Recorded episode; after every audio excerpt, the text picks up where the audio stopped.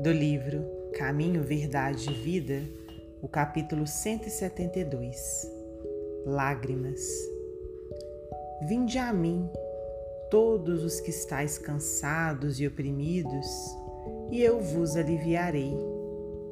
Jesus, no Evangelho de Mateus, capítulo 11, versículo 28.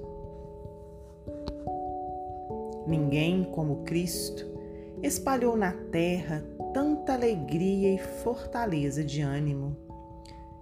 Reconhecendo isso, muitos discípulos amontoam argumentos contra a lágrima e abominam as expressões de sofrimento.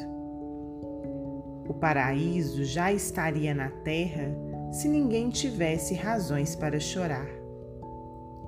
Considerando assim, Jesus, que era o mestre da confiança e do otimismo, chamava ao seu coração todos os que estivessem cansados e oprimidos sob o peso de desenganos terrestres.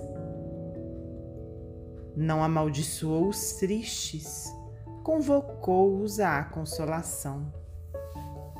Muita gente acredita na lágrima como sintoma de fraqueza espiritual.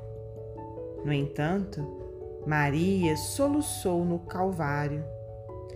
Pedro lastimou-se depois da negação.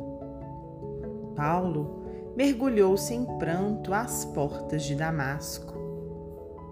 Os primeiros cristãos choraram nos circos de martírio, mas nenhum deles derramou lágrimas sem esperança.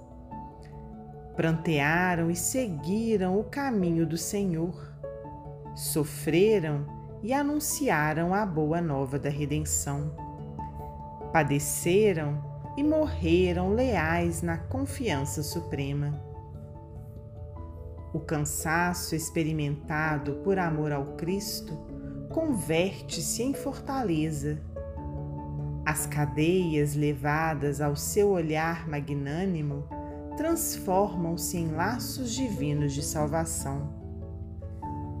Caracterizam-se as lágrimas por origens específicas. Quando nascem da dor sincera e construtiva, são filtros de redenção e vida. No entanto, se procedem do desespero, são venenos mortais. Emmanuel, Psicografia de Francisco Cândido Xavier.